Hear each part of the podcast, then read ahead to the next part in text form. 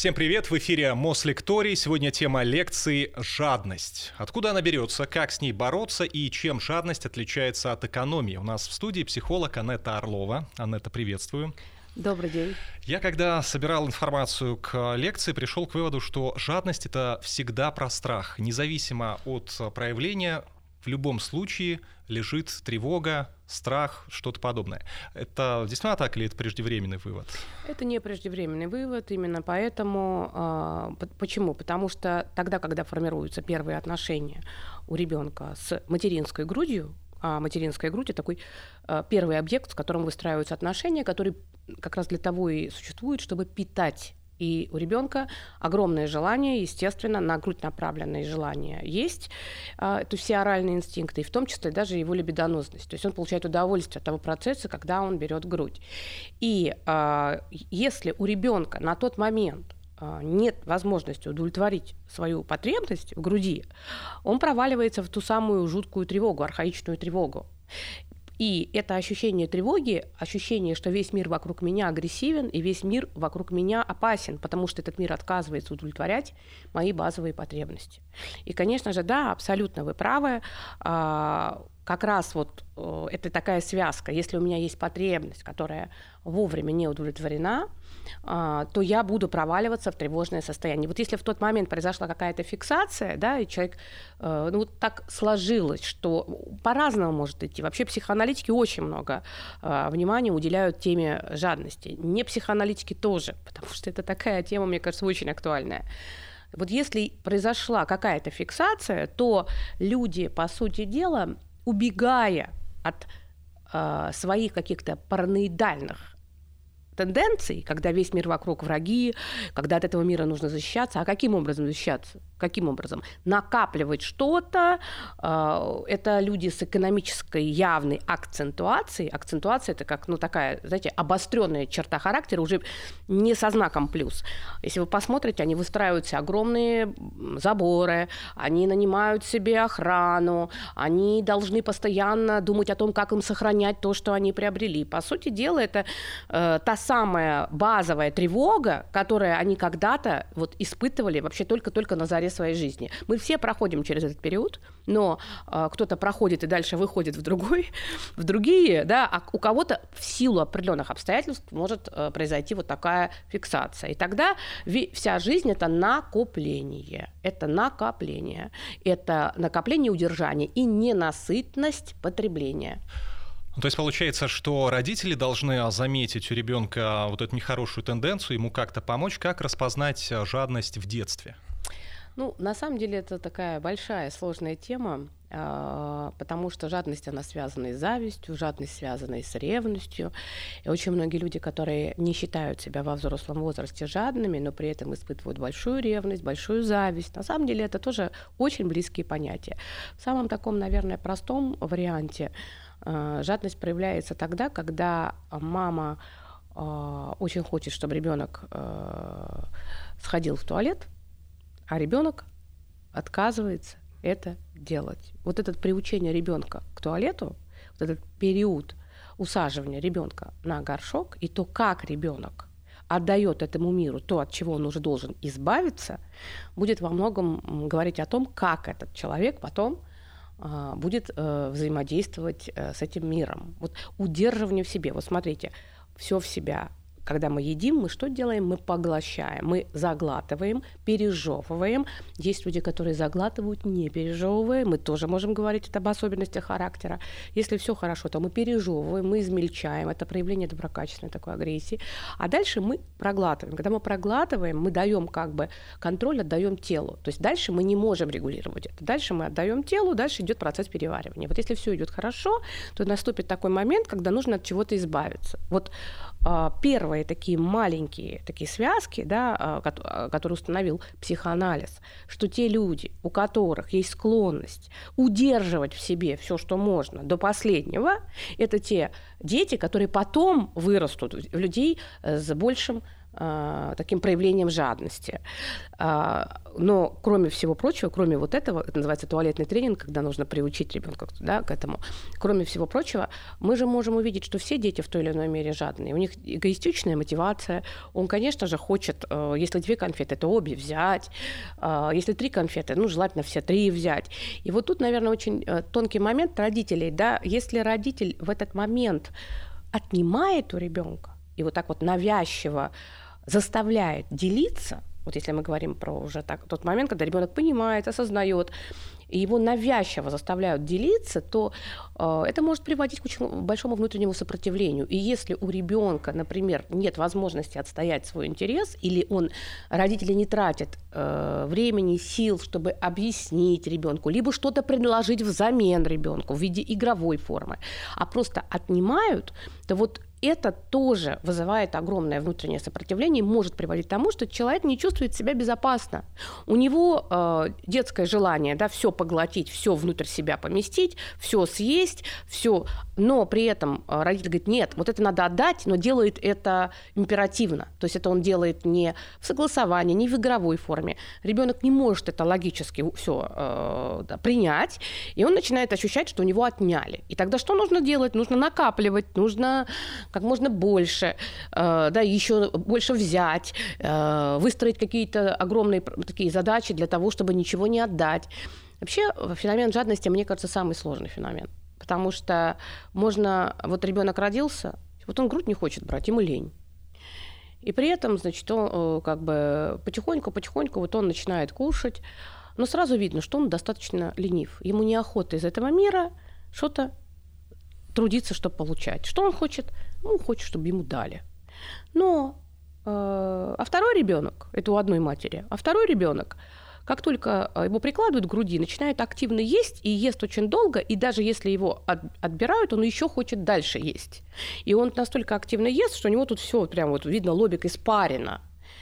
Вот для опытного человека э, для няни, например, которая работает там э, в том же роддоме, она уже знает, что вот этот будет ленивый, а этот будет трудолюбивый. Но вероятность того, что тот, который ленивый, будет достаточно щедрый, а тот, который очень сильно старается еще, еще, еще, будет, ну да, скажем, рационален и будет пытаться брать больше из этого мира, то есть вбирающая функция будет такая у него развита, она тоже достаточно явно видно.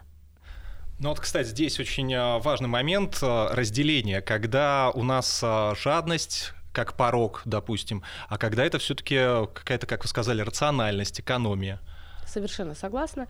Во-первых, жадность может быть э, просто эмоциональным состоянием. А мы, например, я э, какое-то время э, расточительно к чему-то относилась. Ну, например, к своему ресурсу. И тут вдруг я поняла, что я там плохо себя чувствую, у меня дефицит э, там, здоровья возник, и я замечаю, что мне, например, трудно работать. Что во мне будет происходить? Внутренняя встроенная система моей безопасности. Она будет заставлять меня экономить свой ресурс, чтобы я могла выжить.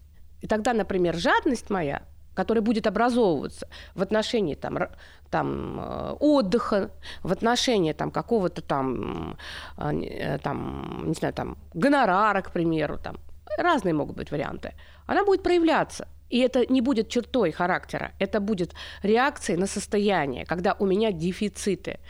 А, отношения с, деньгами, они, с деньгами они выстраиваются по разным да, мотивациям. Да? Для кого-то деньги – это безопасность.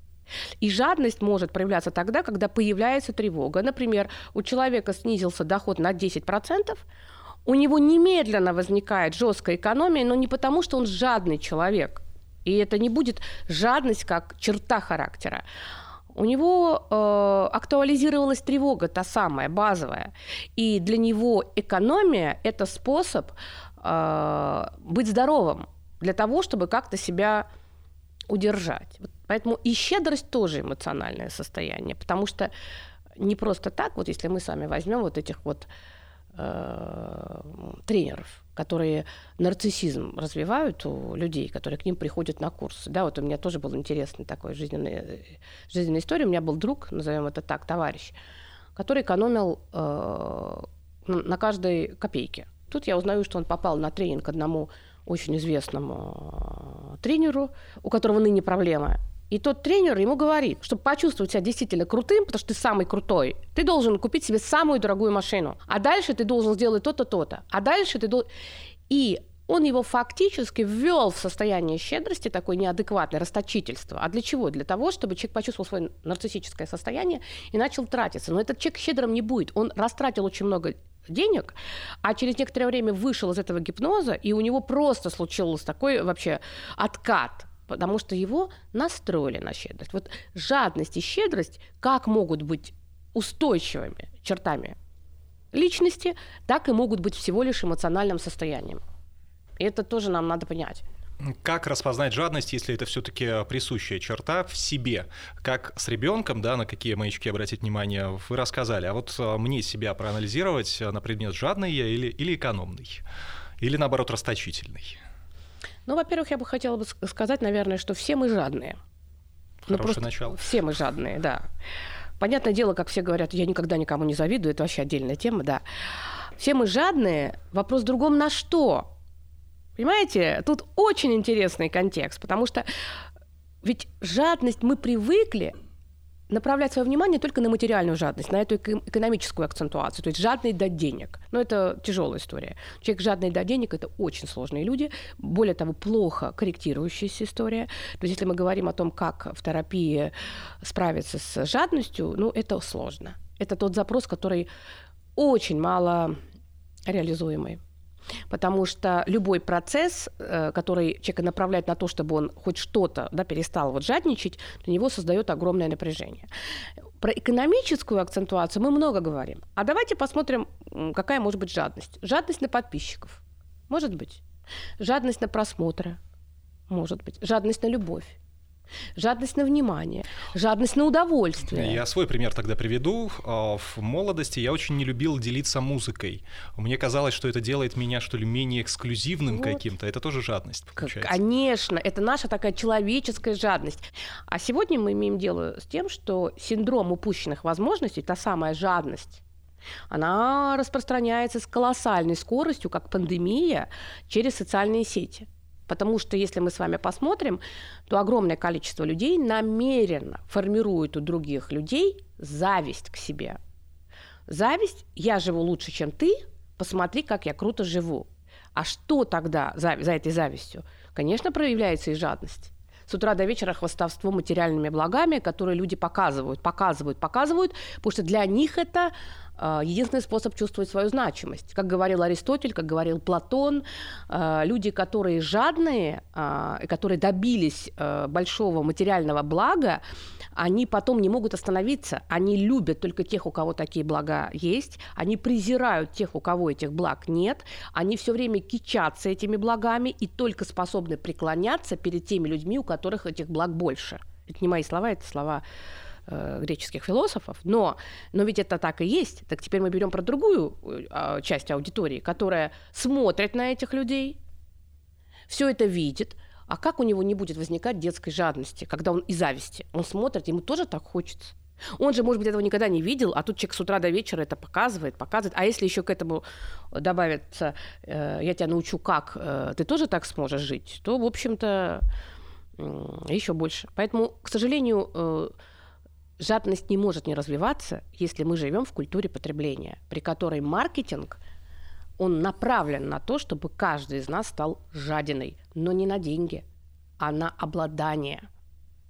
Деньги-то надо с нас получить, а вот обладание всем на свете, и посмотрите, сколько мы покупаем, и насколько жадность к вещам, жадность к путешествиям, ко всему. А шапоголизм – это тоже проявление жадности? Нет, не всегда. Шапоголизм – это, а, скажем так, растрата и жадность. Они близкие.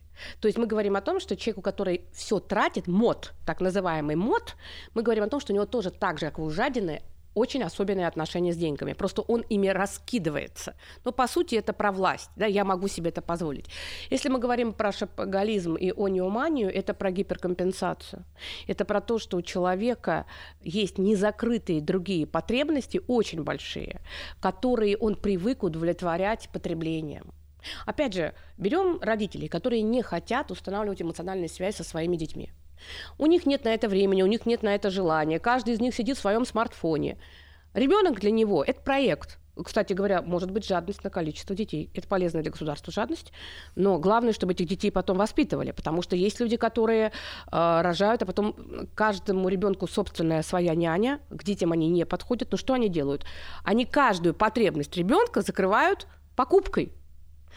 У, у ребенка дефицит тепла, эмоциональной любви, дефицит э, принятия себя таким, какой он есть, агрессивные выпады, ему плохо, потому что сколько бы ему не дали величия нарциссического и владения всем, нужно ему совершенно другое. Он хочет общаться с другими детьми, он хочет уметь делиться, у него потребность есть в коммуникации, а его сажают в этот замок и говорят, или там какой-нибудь там, неважно куда, и говорят, ты здесь бог, но боги одиноки. А ему говорят, ты бог, ты всем владеешь, ты правитель, но это такая ответственность. Может ли выдержать этот шестилетний ребенок? Он не может это выдержать. Ему надо быть на равных, ему надо играться, ему надо чувствовать значимость. А это родители компенсируют покупками. Вот и вырастает человек. Когда ему грустно, одиноко, что он делает?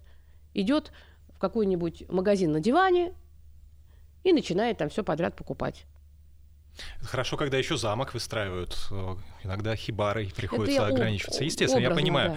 Так, а, ну, вы пока обозначаете проблему, и как даже шутковато и тревожно становится. Так а выходить из этой петли как? Есть способы, есть терапия какая-то? Терапия, как опять же, я уже сказала, терапия очень сложная, не всегда она бывает эффективна, именно про жадность, но есть э, определенные наши состояния, которые помогают нам развиваться духовно и душевно.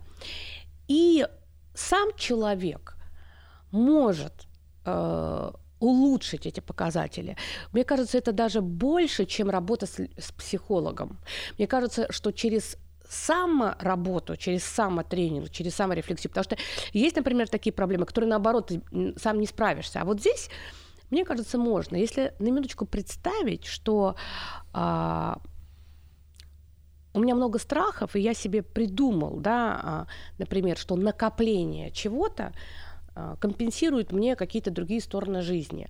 И я накапливаю. Но когда я всего это накапливаю, этого становится много, оно меня придавливает.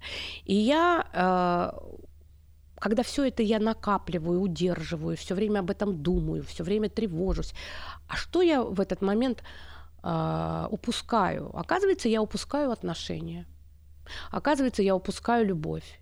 Оказывается, я упускаю способность быть благодарным. А еще я упускаю потрясающую, уникальную радость от того, когда я что-то другому отдаю.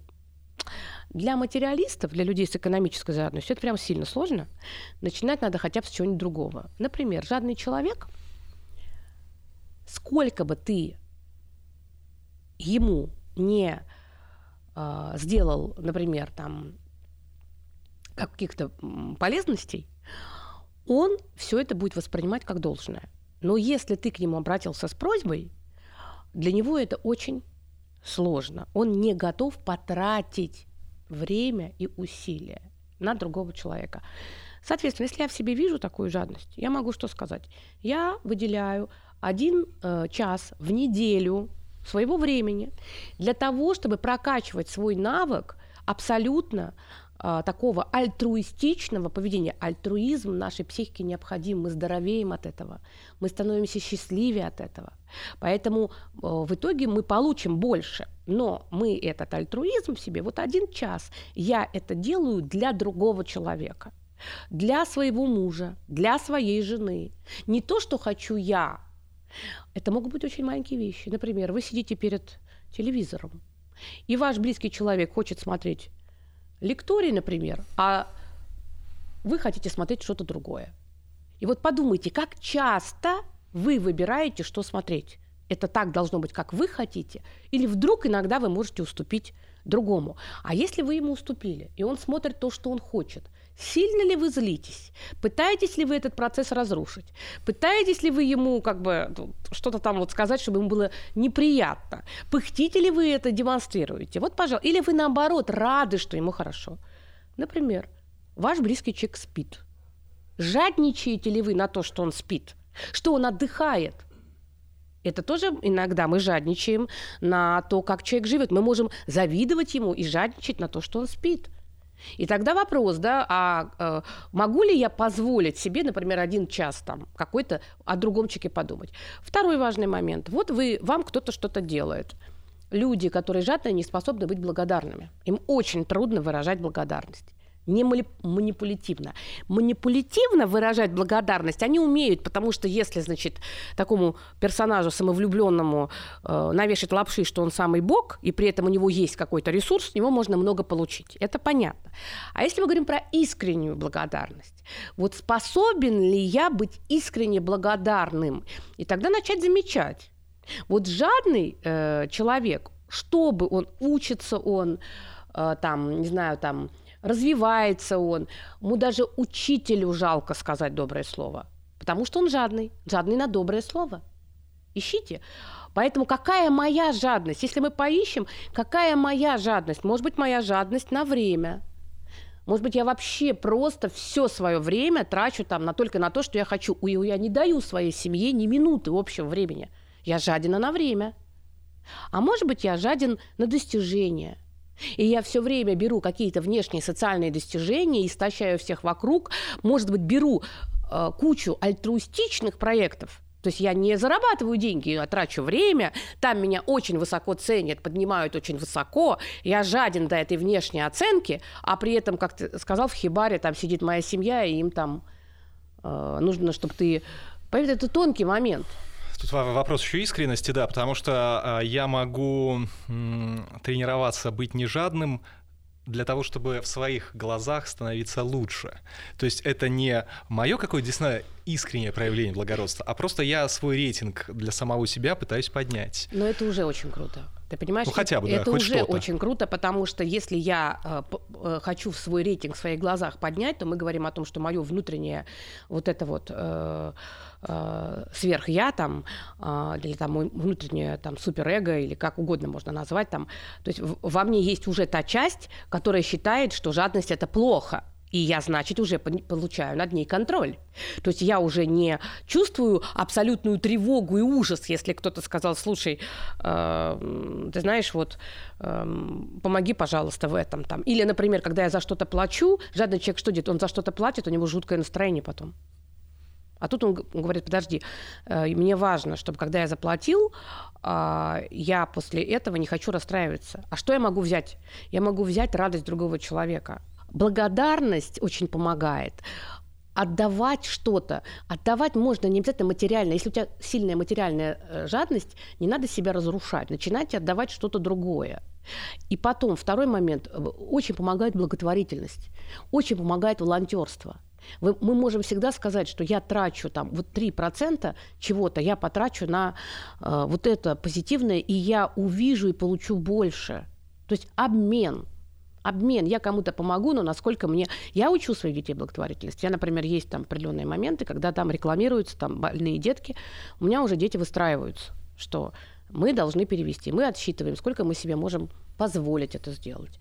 Значит, э, сын в меньшей степени, он, он мне говорит, лучше бы мне отдала бы, я бы пошел бы там а дочка, например, она где бы ни была, она сразу приходит, говорит, мамочка, вот смотри, там ребенок, ему нужно, вот я приучаю. Я приучаю, что э, умей делиться, прояви заботу, но не перебор. Если сын говорит, не хочу, я не буду. И здесь я процитирую буквально психолога Анету Орлову, что щедрость — это практически равно жадность. Как вот здесь это коррелирует? Расточительство. Это хорошо. разные вещи. Расточительство. Расточительство равно жадности. Это то, о чем я говорила. Мод и жадина – это одно и то же, потому что это гиперкомпенсация. А если мы разумно, вот как вы сказали, там поднимается человек, да, и вы понимаете, что это справедливо. А я в своих детях а, развиваю способность к эмпатии, что, то есть если кому-то трудно, то это нормально поделиться, но при этом рационально. Сколько мы можем себе позволить? То есть можем ли мы вот это позволить? То есть всегда есть границы. То есть это не... И если, например, мой сын говорит, не хочу, все, не буду, я никогда не буду говорить «нет, делай». Почему? Потому что вот эти родители, которые приходят на площадку, ребенок там что-то собирает, и вдруг они его заставляют делиться с другим ребенком, причем так насильно, Нет, это вызывает огромное сопротивление. То есть если сын говорит, я не буду, я говорю, окей, э, это твое дело, поворачиваюсь к дочери, говорю, а мы, а мы будем. Семейный бюджет. Где здесь то самое рацио, а где все-таки прижимистость одного из супругов? Но мне кажется, что самое главное, да, что самое такое неприятное, я часто э, с этим в работе сталкиваюсь, да, когда работаю с парами, с семьями, один из партнеров, э, для которого как раз это из той э, темы, когда акцентуация такая очень экономическая, плюс еще такая достаточно параноидальная, то есть весь мир вокруг враги, кругом все плохие, нужно выстраивать защиты, и нужно а, людьми управлять, а для этого нужны деньги, деньги, деньги, деньги и владение всем. Вот такие партнеры часто а, полностью удерживают у себя всю власть. То есть они, они не... А, то есть они все абсолютно, все деньги. Во-первых, партнер никогда не знает, сколько есть денег. Они скрывают, они это э, как бы отделяют и э, любым способом пытаются контролировать партнера. Вот это самая злокачественная форма да, семейного бюджета, когда два человека живут вместе, один, э, например, не работает, потому что сидит там с детьми и с утра до вечера создает комфорт для того, чтобы другой человек да, мог зарабатывать, но при этом получает меньше, чем если бы он ходил бы на работу к наемному сотруднику и э, наемному директору будучи наемным сотрудником, и гораздо выгоднее были бы инвестиции, если бы он, например, ходил на работу, потому что, во-первых, у него были бы свободные деньги, во-вторых, у него бы строилась бы карьера. А тот, кто э, вот контролирует все, он же получает как бы два в одном. С одной стороны, все деньги у него, он экономит, а с другой стороны, э, партнер полностью зависим. То есть Тогда мы говорим, что такой человек использует деньги как власть. Деньги как власть, это значит вся власть у меня, а у тебя ничего. А самый благополучный вариант, когда у людей э, есть э, общий бюджет, для нашей культуры, да, вот это принцип общности очень важен. Принцип общности, вообще быть частью целого, это в принципе свойственно для нашей ментальности. Единение свойственно для нашей ментальности. Мы не про разделение, мы про единение. Это так на уровне коллективного бессознательного. И то, что, например, у нас, и, например, то же самое где-нибудь там в европейской стране, это не одно и то же. Там у людей может быть все отдельное, но при этом они как бы друг с другом будут договариваться. У нас важно, чтобы было много общего. И вот вот этот общий бюджет, он должен быть, к которому имеет доступ оба человека. Но только общий бюджет – это тяжеловато только общий бюджет, это значит отсутствие какой-то своей личной свободы, вообще какой-то такой свободы, которая принадлежит только тебе. Поэтому в моем понимании, в идеальном варианте, это должна быть определенная сумма, которую люди вкладывают в общий бюджет, и обязательно должно быть что-то, что принадлежит только самому человеку, где он сам определяет, что он может потратить. И в этих контекстах всегда возникает важный момент. Помнишь, я говорила про жадность как эмоциональное состояние. Жадность может быть как реакция на внешние события и на условия внешние внешние. То есть если люди, например, решают брать ипотеку, и, например, они могут безболезненно взять ипотеку, там, например, на 60 метров. Но а, просмотрев кучу разных красивых э, видео в тех самых социальных сетях, где кто-то хвастается, 60 э, метров это что-то ни о чем. И люди как бы берут ипотеку больше, чем могут тянуть. И, например, берут там 90 метров. А 90 для них уже становится малоподъемно. И тогда у них уходит, например, 40-45% бюджета на погашение ипотеки. Будет ли в этой семье огромное напряжение, огромное раздражение? Будет ли проявление жадности в этой семье? Будут, потому что это будет результат на ту депривацию, на, ту, на тот дискомфорт, который будет возникать у этих людей, которые попадут в этот круг, что они очень приличную сумму должны каждый месяц отдавать. И эта жадность будет ситуативная, эмоциональная. Поэтому, когда мы берем на себя кредиты, когда мы оформляем на себя что-то, мы должны понимать, что маркетинг будет всегда нас стимулировать к жадности на разное потребление. Но жадность на разное потребление будет входить в конкуренцию с нашим внутренним спокойствием, потому что вот набор большого объема а, будущих обязательств оно приводит к тому, что в какой-то момент мы истощаемся. Поэтому я считаю, что вообще тема осознанного потребления, оно сегодня выходит, ну так скажем, тоже на первый план, это очень важно. Я вот открыла свой гардероб, и я вижу, что у меня вещей гораздо больше, чем я могу, грубо говоря, износить.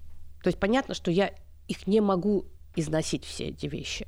Я не предлагаю, как там в советские времена в одних сапогах там ходить, конечно же, нет. Но я начинаю понимать, что с развитием тех самых же, допустим, социальных сетей устаревание вещей, именно имиджевое, очень быстрое. Сделал 3-4 видео, снял 4-5 там разных, и все, как будто бы этот наряд уже устарел. Иди и покупай заново. А сколько нужно потратить? И какой-то ну, удар по экологии. И вот мне кажется, что если мы начнем чуть-чуть становиться менее жадными на потребление и а, как бы вот этого владения всем, в каких-то вопросах нам станет легче. Если мы понемножку будем прокачивать а, как бы у себя вот эту способность отдавать в похвале, в поддержке, а, во времени, которое другому человеку посвятил, в добрых словах тоже поможет. Ну и, наверное, очень важный вопрос. А если я живу с жадным человеком, что делать? Это такой страшнейший вопрос. Жадность плохо лечится. Простите, что я это говорю. Я, например, самооценка повышается несложно. Синдром самозванца тоже лечится. Ну, это э, не лечится, а корректируется. Жадность плохо корректируется, к сожалению. А, здесь только а, два способа, в моем понимании. Это, во-первых, помнить, что у вас должны быть свои деньги – и нельзя опираться на то, чтобы зависеть во всем от жадного человека. Второй момент. Когда жадный человек хоть что-то вам делает, обязательно давайте ему максимум подкрепления. А, хвалите. Хвалите и говорите, что вам здорово, вам классно, и вы очень рады, что он это для вас сделал. И третий момент. Не бойтесь просить много раз. Если это жадный человек, и вы видите, что ему трудно что-то отдать, вы а, не бойтесь ему говорить о том, что вы нуждаетесь. Вы говорите, что это все-таки важно. Я знаю, что ты хочешь как лучше, я знаю, что ты тревожишься, я знаю, что ты переживаешь о нашем будущем. Очень многие люди, а, на самом деле, жадные от вот этого внутренней тревоги и страха за будущее. Но а, наша жизнь это здесь и сейчас. И, а, конечно, все равно я хочу сказать, что жить жадным человеком очень тяжело. Это очень тяжело, потому что жадный человек, он ведь, э, понимаете, он же еще и ненасытный, ему всегда мало. И когда он что-то получает, он, к сожалению, этого не замечает. И часто такие люди не способны увидеть, что для них делает партнер. Вот, но э, как бы Э, озвучивать проблему и говорить, что мне тяжело, потому что ты слишком рационален, никогда слово «жадный» нельзя использовать. Никогда. Это оскорбительное слово с негативной коннотацией. Всегда можно сказать, слушай, я знаю, что ты прагматичен, что ты рационален, что ты ярко выражено, да, экономически все должно быть правильно в твоем понимании. Но за вот этой твоей правильностью как будто бы я утрачиваю контакт с удовольствием, с жизнью. У меня возникает расстройство, я начинаю даже где-то внутри на тебя обижаться, а это сильно влияет на мое отношение к тебе. То есть, ну, такая легкая манипуляция. Но вы понимаете, что... А что делать? Тем не менее, здесь и сейчас это все-таки хорошо, правильно, но с другой стороны может случиться там и потом, и нам а, в любом случае нужна какая-то подушка безопасности банально. Вот вы общаетесь с экономистами. А, когда это разумное, да, откладывание просто на черный день, потому что, ну, приходят они все-таки периодически. А когда это уже ну, случается, что человека хоронят, да, у него столько накоплений, которые он мог бы при жизни потратить на себя, на близких. Как говорил мой учитель Александр Ефимович Алексеевич, многие люди живут так, как будто бы никогда не умрут, а умирают так, как будто бы никогда не жили. Да, это вот вы про них сейчас рассказали. Я думаю, что это, ну, то, что вы сказали, это патологическая жадность, она тяжелая, часто в структуре других э, заболеваний. А, окей. А если говорить про где норма, где не норма, деньги для каждого из нас несут разные функции а, и смыслы. Например, для кого-то деньги это власть, для кого-то деньги это безопасность, для кого-то деньги это саморазвитие, для кого-то деньги это эм, удовольствие. А вот Наверное, здесь важно для себя понять, что для меня деньги. Обычно могут сочетаться и две мотивации доминирующие. Да? Понятно, что все мотивации есть, но они будут в разной пропорции представлены. И э, если, например, деньги, деньги для меня безопасность, то, конечно же, э, вот эта подушка, она должна быть побольше. Потому что э, если я не буду иметь вот эту подушку, да, если я не буду ничего откладывать, то я начну тревожиться. Э, это первое. Но тогда нужно придумать другую трактовку, а не на черный день. Потому что вот на черный день это как будто бы ты, откладывая, еще и запрещаешь себе жить. запрещаешь себе, то есть тогда а, откладывание может идти в ущерб настоящему. То есть я буду откладывать на этот черный день, а, а как бы я буду его ждать и бояться. Поэтому и да, деньги для меня безопасность, я их откладываю для того, чтобы потом в нужный момент правильным образом этими деньгами распорядиться. И, конечно же, это всегда разные, разные способы откладывания, потому что это же не про то, что надо в чулок себе сложить. Очень много разных способов, конечно, с этим вопросом надо к экономистам, но мы можем здесь и сейчас, э, да, опираясь на свою экономическую мотивацию, понять, каким образом мы хотим позаботиться о там и тогда а завтра, а послезавтра. Но если я знаю, что деньги для меня удовольствие, если я знаю, что деньги для меня саморазвитие, вот я, например, очень много учусь. У меня колоссальный. Я поняла, сколько, какую сумму я потратила на обучение только когда мне пришла цифра налогового вычета. Я так не смотрю. Но мне в приложении приходит, и тут я, я главное, мужу показываю, говорю, посмотри, сколько у меня, значит, налоговый вычет. Я думала, я похвастаюсь, что меня деньги обратно пришли. А муж-то смотрит не на налоговый вычет, а на цифру, которая там указана. И это был шок. Это про личный бюджет, который должен быть у каждого человека. Вот. Ну, например, я увидела, что я сильно перетрачиваю. Я поняла, что у меня жадность к знаниям. Это первое но нет жадности к деньгам. А, но тогда я должна обдумать, да, а, нет такого объема часов, которые я купила на обучение. Соответственно, мне нужно что-то пересмотреть. Вот я поняла, что мне нужно что-то сделать какую-то паузу, там какие-то, э, чтобы мне не было обидно, чтобы мне не было грустно. Но если я, например, скажу, стоп, теперь я не буду ничего тратить на саморазвитие, я все теперь должна потратить на какой-то другой вид, на удовольствие, ну, например, на путешествие. А, получу ли я комфортно? Вряд ли, потому что для меня саморазвитие – это важная, необходимая сторона. А если я все потрачу, например, отложу, например, для безопасности, будет ли мне комфортно? Вряд ли. А для кого-то это по-другому. Поэтому продумайте, что для вас смысл, сделайте себе такую, такую как бы, да, поймите, какая мотивация, сколько процентов занимает, и в рамках этого откладывать, значит, откладываем, а тратим сегодня, это тратим. И я думаю, что это классно, если вы это обсуждаете вместе с своим партнером. Вместе с партнером, если это семья, да, какой-то определенный. Но какие-то траты должны быть только ваши секретики. В общем, лишний раз лучше налоговый вычет не Нет, я, ну, я просто впервые столкнулась, все, я больше поняла, что... Это сказала, был хороший опыт. Это был опыт. Мы многое узнали. Ну, я благодарна своему мужу, который сказал, ну, ты молодец. Я подумала о том, либо у меня очень хороший муж, либо я его так напугала, если он скажет что мне, что зачем ты это тратишь, я сильно обижусь. Вот я подумала, что все-таки это я обидчивая или э, муж молодец. Поняла все-таки, что муж молодец. Не могу все-таки без этого гендерного вопроса обойтись. Правда ли, что девушки, женщины чаще транжирят? Или это стереотип? Нет, нет, я думаю, я не могу сказать. Я люблю, я люблю опираться всегда на исследования. Сейчас не готова ответить э, с точки зрения исследований. По практике, например. Э, по, вот, да, почему я говорю по практике, скажу, но это не на, это как бы мое личное мнение, опираясь на свою практику. Нет, мужчины транжирят больше. Вопрос в том, что э, они транжирят это реже. То есть она пошла и 10 э, купила, там, не знаю, сумок, а его игрушка стоит сильно дороже. Вот поэтому я думаю, что на самом деле гендерно можно, конечно, посмотреть. Я думаю, что не очень большая будет разница. Я думаю, что транжирство это все-таки опять же способ гиперкомпенсации чего-то, когда человек в чем-то себя чувствует дискомфортно. Но игрушки мужчин честно, стоят часто дороже, чем игрушки женщин. Но мужчины еще обладают потрясающей способностью транжирить на женщину. А женщины, мне кажется, на мужчин так не транжирят. Все-таки мужчины щедрее для женщин. Это природа, так устроены мы. Потому что девочка ищет мужчину, который обеспечит ее и потомство. Поэтому щедрых зато больше все-таки среди мужчин. Допустим, допустим. Ну, зачем мне спорить с этим тогда? Такой частный случай, а коллекционирование — это вредное накопительство? Это жадность? Или это все-таки увлечение, и не надо их связывать? Я думаю, что коллекционирование это про власть, в первую очередь. А, про то, что мне проще с вещами ладить намного больше и лучше, чем с людьми. Поэтому у меня может быть большая коллекция чего-то, чем я владею. Жадность тоже. Но самое главное, что это все мне принадлежит, и я командую всем этим. То есть э, такие люди, знаете, как к ним квартиру приходишь, у них дома как музей. И все должно быть так, как он хочет. А люди живые, они сволочи мешают. Они имеют свое мнение, они могут с чем-то быть не согласны. Поэтому коллекционирование это может быть как какой-то супер какой-то интерес у человека, прям вот.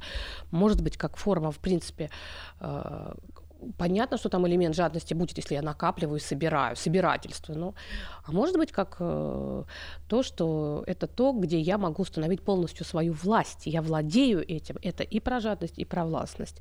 Э, мне кажется, что и, и это тоже элемент. Все же зависит еще от того, как человек относится. Но часто это люди, которые прямо увлечены коллекционированием, это часто бывает очень маниакально. Поэтому жадность присутствует все-таки как элемент. Но, с другой стороны, мы же не можем а, Третьякова да, назвать а, жадным, потому что он все, что собрал, он потом это нам отдал. И таких людей очень много. И тогда мы говорим, что это не а, коллекционеры для себя. Я сейчас, когда говорила, это про то, что коллекционер для себя. Третьяков, да, и вот эти филантропы, меценаты, они не коллекционируют в прямом смысле, они, используя свои возможности, а, собирают воедино культурные артефакты и культурное достояние народа. Это не то же самое, как коллекционировать, например, там, не знаю, там,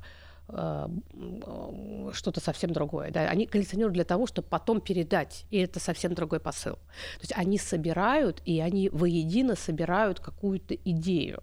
Ну, понятно, что это все люди увлеченные. И, конечно же, тот самый Третьяков в том числе тоже был достаточно властный. Понятно по гендерной части разобрались. А еще один важный показатель — это возраст. И тут, мне кажется, очевидно, что чем старше ты становишься, всем мы костенеем, и тем э, большим скрягой ты являешься миру. Ну да, даже самые щедрые люди с возрастом могут становиться более прижимистыми, а уж жадный человек э, как бы в преклонном возрасте прямо, да, сильно э, становится жаднее. Так да? а почему? Должно наоборот быть. Ну что, мне осталось уже там не так много, да, забирайте, пожалуйста, не жалко. Понимаете, в чем дело? Ведь э, для них э, жадность э, это как э, реакция на э, тот самый страх, о котором с чего мы начинали с вами. Страх э, потерять контроль, страх недополучить то, что мое, страх что не хватит. Потому что человек иногда в детстве, например, не хватало, и мы будем иметь человека в возрасте жадного, но который, э, его жадность сформировалась как реакция на травму. И это такой совсем отдельный вид да, жадности. Когда был опыт, когда не хватало на него. Был опыт, когда лучше отдавали другому. И человек э, вырастает, и где бы он ни находился, ему кажется, что ему не додают. И мы будем иметь дело с человеком, который приходит на работу, ему, он все время направляет внимание, кому платят больше зарплату. Он приходит на работу, он все время замечает, кого больше хвалят. Он жадный, но как э, э, завистью, потому что он все время, он привык с детства, когда, например, два наряда клали на э, этот, э, диван, и бабушка говорила одному внучку выбирай, а второй брал то, что остается. Что бы ему не предложил потом начальник, что бы ему не предложили потом люди по жизни, ему всегда кажется, что ему предлагают худший вариант. И, и вот эта черта жадности, зависти, это будет как реакция на вот эту травму. Если мы говорим про возраст, то там тоже все очень понятно. Маленький ребенок жадный, потому что у него нет ресурса. Он не умеет еще сам ничего получать. Он полностью зависим от взрослого человека. Поэтому вот эта материнская грудь, как тот объект, да, на который направлена вся жадность ребенка. Постепенно-постепенно ребенок встает на ноги, начинает двигаться, отделяется от матери. И постепенно он начинает чувствовать, что он вообще-то что-то может. Потом он вырастает, получает образование, начинает зарабатывать деньги и так далее. А потом приходит момент, и этот момент где-нибудь там после там, 65, когда человек начинает вдруг вновь слабеть он начинает чувствовать себя слабее, он чувствует себя менее крепким, ему становится сложнее э, получать из внешнего мира доход какой-то. Э, люди из внешнего мира перестают его чувствовать таким привлекательным, потому что у него сужается круг общения, он становится более слабым. И вот этот механизм удержания того, что у меня есть, он может проявляться. И это я сейчас говорю про абсолютно здоровых людей, которым становится страшно, что если вдруг у них что-то заберут, вот если 30-летний понимает, что он совершил ошибку, там, э, где-то неправильно инвестировал, и где-то у него там ну, случилась э, неприятная ситуация, ну что, он 2-3 года адаптируется, он расстроен, но у него есть будущее. У взрослого человека тревога его настолько затапливает, что ему очень страшно. Поэтому взрослые люди становятся прижимистыми. Я всегда говорю своим там, клиентам, у которых взрослые родители, вот, я хочу, чтобы у мамы было хорошее настроение, настроение, я ее там хочу в ресторан, я ее хочу туда, я ее хочу туда. Я говорю, взрослым людям чаще всего нужно, чтобы вы дали просто одной купюрой. И сказали, сложи, мамочка, пусть у тебя будет.